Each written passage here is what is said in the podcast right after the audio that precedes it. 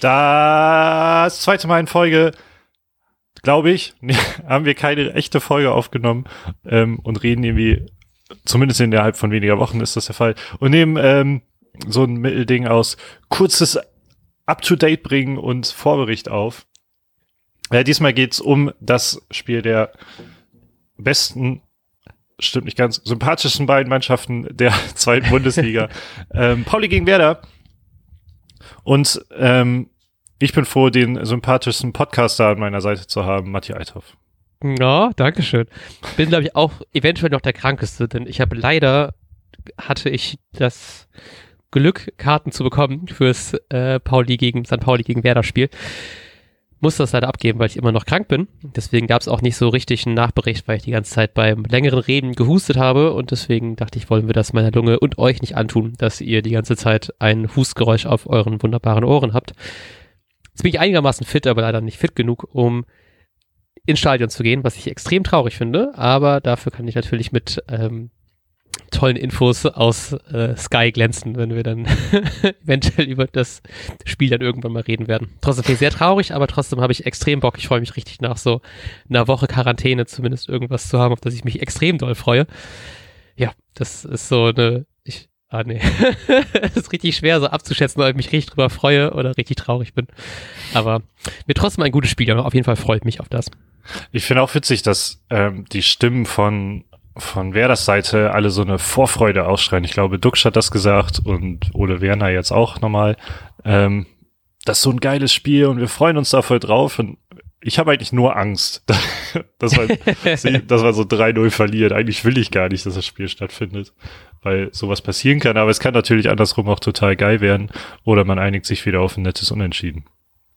Ja, ich, ich hatte tatsächlich auch eher Schiss, dass es richtig schlimm enden wird. Und jetzt gab es ja die Woche zum Glück die positiven Nachrichten, dass Weiser, Friedel, Velkovic und Toprak das gesamte Training am Donnerstag bestreiten konnten und deswegen, ähm, wie Ole Werner meinte, einige länger, einige kürzer zur Verfügung stehen für das Spiel gegen St. Pauli.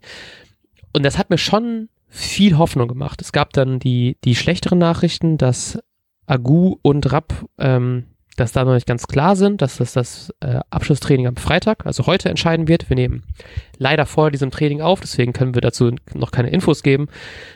Trotzdem, dass die anderen wieder da sind, macht mir extrem viel Hoffnung. Gerade vor allem Toprak, wo ich dachte, dass der gefühlt bis zum Saisonende ausfällt, ist dann halt doch mal eine sehr, sehr gute Nachricht. Ich weiß nicht, wie lange er spielen wird. Da reden wir wahrscheinlich gleich noch in der, bei unserer Aufstellung drüber. Aber trotzdem macht mir das extrem viel Hoffnung, weil wir ähm, im Spiel letzte Woche gegen Sandhausen ja eigentlich auch relativ wenig zugelassen haben mit einer zusammengewürfelten Abwehr, äh, hat ja trotzdem irgendwie gezeigt, dass man eigentlich relativ stabil steht hinten und jetzt haben wir halt eben nochmal unsere, unsere Stammverteidiger hinten drin und das ach, macht mir dann schon mehr Hoffnung, als ich es noch vor ein paar Tagen gehabt habe. Ja, ich finde es auch witzig, weil ich mache mir eigentlich auch um die Defensive gar nicht so viel Sorgen. Also gerade dadurch, mhm. dass sie jetzt zurückkommen, aber selbst ähm, ohne wäre es natürlich durch Jungssperre ein bisschen irgendwie dünn geworden. Aber trotzdem ja. wäre ich da, hätte ich tatsächlich nicht so viel Angst gehabt. Ähm, und das ist ja nun auch eher wieder untypisch. Ich habe ähm, vom GSN gab es wieder einen Beitrag beim bei ndr.de über dieses Topspiel und da ja wurden verschiedene, die haben ja auch so ein Performance Score und ähm, aber verschiedene übliche Statistiken wurden da auch nochmal genannt.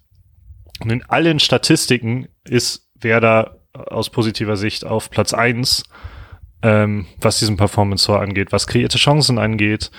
Ähm, Beibesitz einfach nur weiter weit vorne, glaube ich, aber extrem schlecht in der Verwertung ihrer Chancen. Also ja. sehr viel, ich glaube, das haben wir schon ein paar Mal thematisiert. Ähm, sehr viele Chancen für wenig Tore, wo hingegen Pauli, St. Pauli, ähm, überperformt die gesamte Saison schon. Ähm, und also zu den leicht überperformenden Mannschaften gehört, beziehungsweise einer der überperformenden Mannschaften ist. Ähm, deshalb mache ich mir witzigerweise irgendwie auch so, also irgendwie Sorgen um den Sturm eher, dass da, mhm. denn das war ja auch das Problem gegen Sandhausen, dass da irgendwie irgendein Knoten sich entwickelt, keine Ahnung. Ähm, aber eigentlich ist es auch lächerlich, das zu sagen, weil man mit Phil Krug und Duxch quasi da zwei Leute drin hat, wo man sich besser fast nicht wünschen könnte. Ja, absolut. Ich habe halt auch so ein bisschen die Hoffnung gehabt, dass es bei, bei Duxch vor allem, weil er ist ja auch, abgesehen von seinem Tor, nicht so viel in Szene gesetzt worden. Der hat ja gerade auch Corona überstanden und ich als Person, die Corona hat, kann natürlich direkt da aus Erfahrung sprechen. Dann ist er da noch nicht so ganz so fit gewesen einfach und wird deswegen jetzt für Spiel gegen St. Pauli richtig topfit sein und dann wieder abliefern.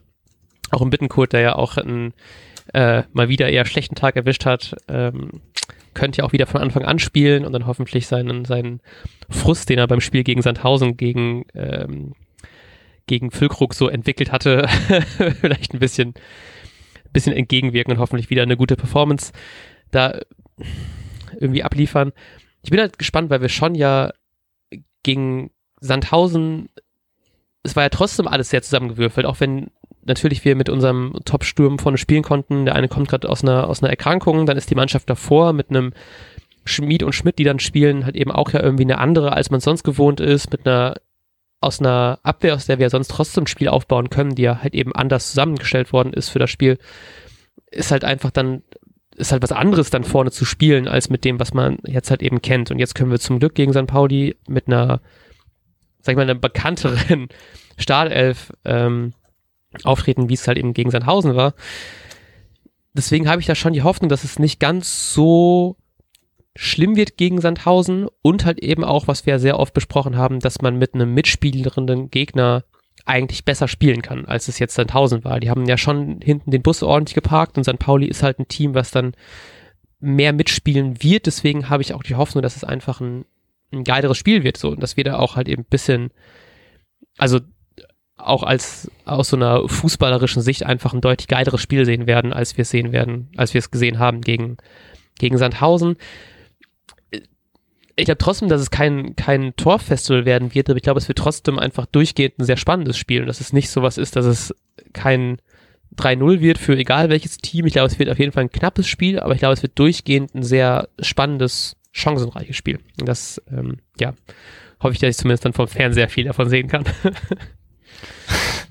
ähm, ja, ich glaube, das will, also ich glaube auch, dass uns das erwarten wird, denn Pauli wird ja auch unbedingt gewinnen wollen, was vielleicht bei mhm. Sandhausen jetzt nicht unbedingt der Anspruch war.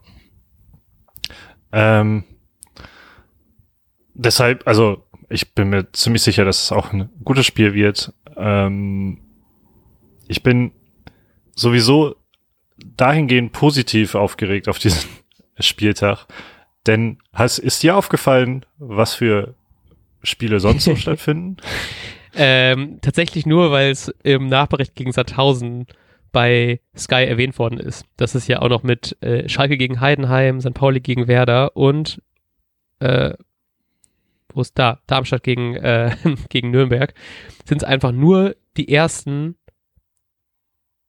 Warte, irgendwas, es sind, ah ja, doch, es sind, es sind aus den, ah, weil, ah, deswegen, weil Hamburg gewonnen HSV, hat. Ja. Am Samstag, genau, am Samstag, nee, am Sonntag war es im Nachbericht noch so, dass es die ersten sechs Mannschaften gegeneinander sind. Hamburg hat unter der Woche ja gegen Aue gewonnen, deswegen sind die jetzt auf Platz äh, sechs. Deswegen habe ich kurz ge gestockt, weil beim Nachbericht wurde noch gesagt, dass es die ersten sechs Mannschaften sind. Jetzt sind es halt eben aus den ersten sieben Mannschaften spielen sechs Mannschaften gegeneinander. Heißt, da kann natürlich extrem viel passieren, vor allem weil leider, leider ja durch die guten letzten drei Spiele von Schalke, die auch wieder rangerückt sind. Jetzt ist man tatsächlich vom Platz 4 nur noch zwei Punkte entfernt ähm, und hat halt eben die, die deutlich schlechtere Tordifferenz von Schalke.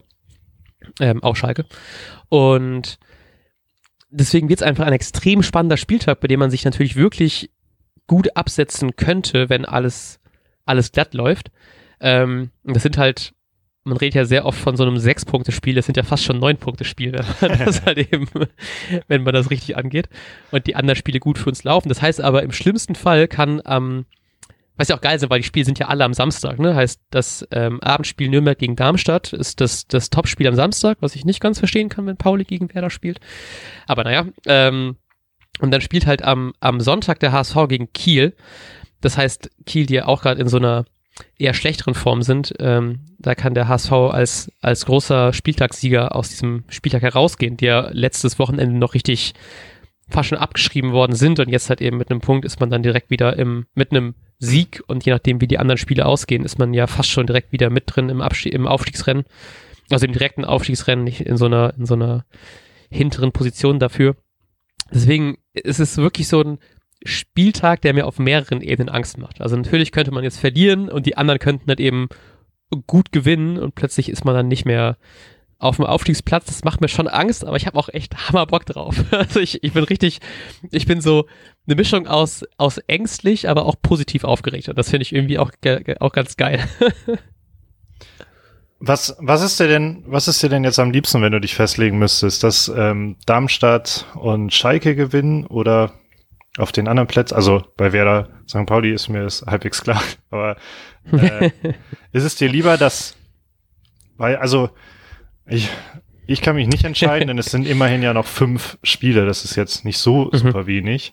Ähm, deshalb ist es ja irgendwie eine Entscheidung zwischen Spielen Heidenheim und Nürnberg noch eine krasse Rolle im Aufstiegskampf, das heißt, sie gewinnen, oder verdünnt sich das da oben nochmal auf ja. drei, äh, auf fünf Mannschaften eventuell, wenn HSV noch mitzieht?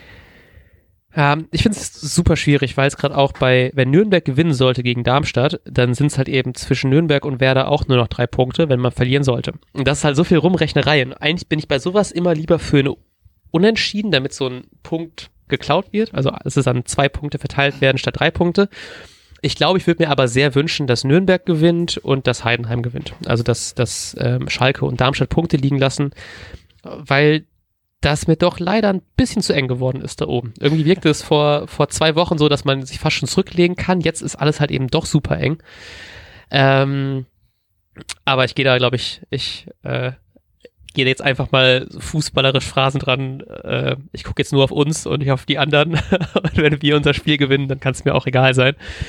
Trotzdem wird es natürlich nicht so sein. Ich werde die ganze Zeit dann irgendwie noch einen Ticker am Laufen haben und gucke die ganze Zeit nach, was da so läuft und wieder die Mannschaften auch so spielen. Also nur statistisch. Ich gucke nicht, ich glaube, ich kann, habe kein äh, Auge für ein anderes Spiel an diesem Spieltag. Als, also äh, zur gleichen Zeit zumindest. Und ja, ich glaube, ich wäre so zufrieden, wenn Darmstadt und Schalke verlieren. Das wäre natürlich optimal. Und wenn wer dann noch gewinnt, dann, dann äh, ja, werde ich, werd ich die alkoholfreien Kork knallen lassen. Gut, was glaubst du denn? Und du? Ähm, Warte, ich, was, wie, so. wie, wie stehst du zu der Sache?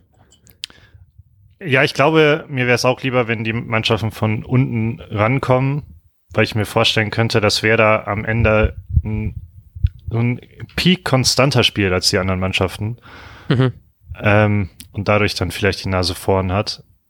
Äh, also zumindest im Schnitt, dass man dann halt irgendwie zumindest auf drei landet, wenn mehr Mannschaften mitmischen, weil man so ein Stück weit mehr Erfahrung äh, hat. Ähm, das ist meine Hoffnung. Das ist der Grund, warum ich mir eher wünschen will. Und natürlich, also auch wenn man, wenn man also auch wenn ich natürlich krass subjektiv bin und unbedingt will, dass Werder aufsteigt, trotzdem ist das Geilste halt an dieser zweiten Liga, dass das alles so eng ist und wie geil mhm. ist das, wenn immer noch sieben Mannschaften um diesen Aufstieg mitspielen. Ja, voll. Fünf Spieltage vor äh, Ende der Saison, das einfach, das macht einfach dann nur mega Spaß, selbst wenn man da so krass mit drin steckt. Äh, deshalb hoffe ich einfach, dass Nürnberg und Heidenheim und irgendwie wünsche ich mir auch, dass Hamburg gewinnt, damit es halt wirklich so richtig eng bleibt. ähm, ja. Ja, und dann mal schauen. Uh, ich würde es mir auch wünschen, wenn Werder am Ende auf jeden Fall aufsteigt, aber sonst könnt ihr gerne so viele Punkte lassen, wie es geht. Gut, welche elf Mannschaften werden von dem netten Herrn Werner aus, aus Feld gespielt? Aus Feld geschickt?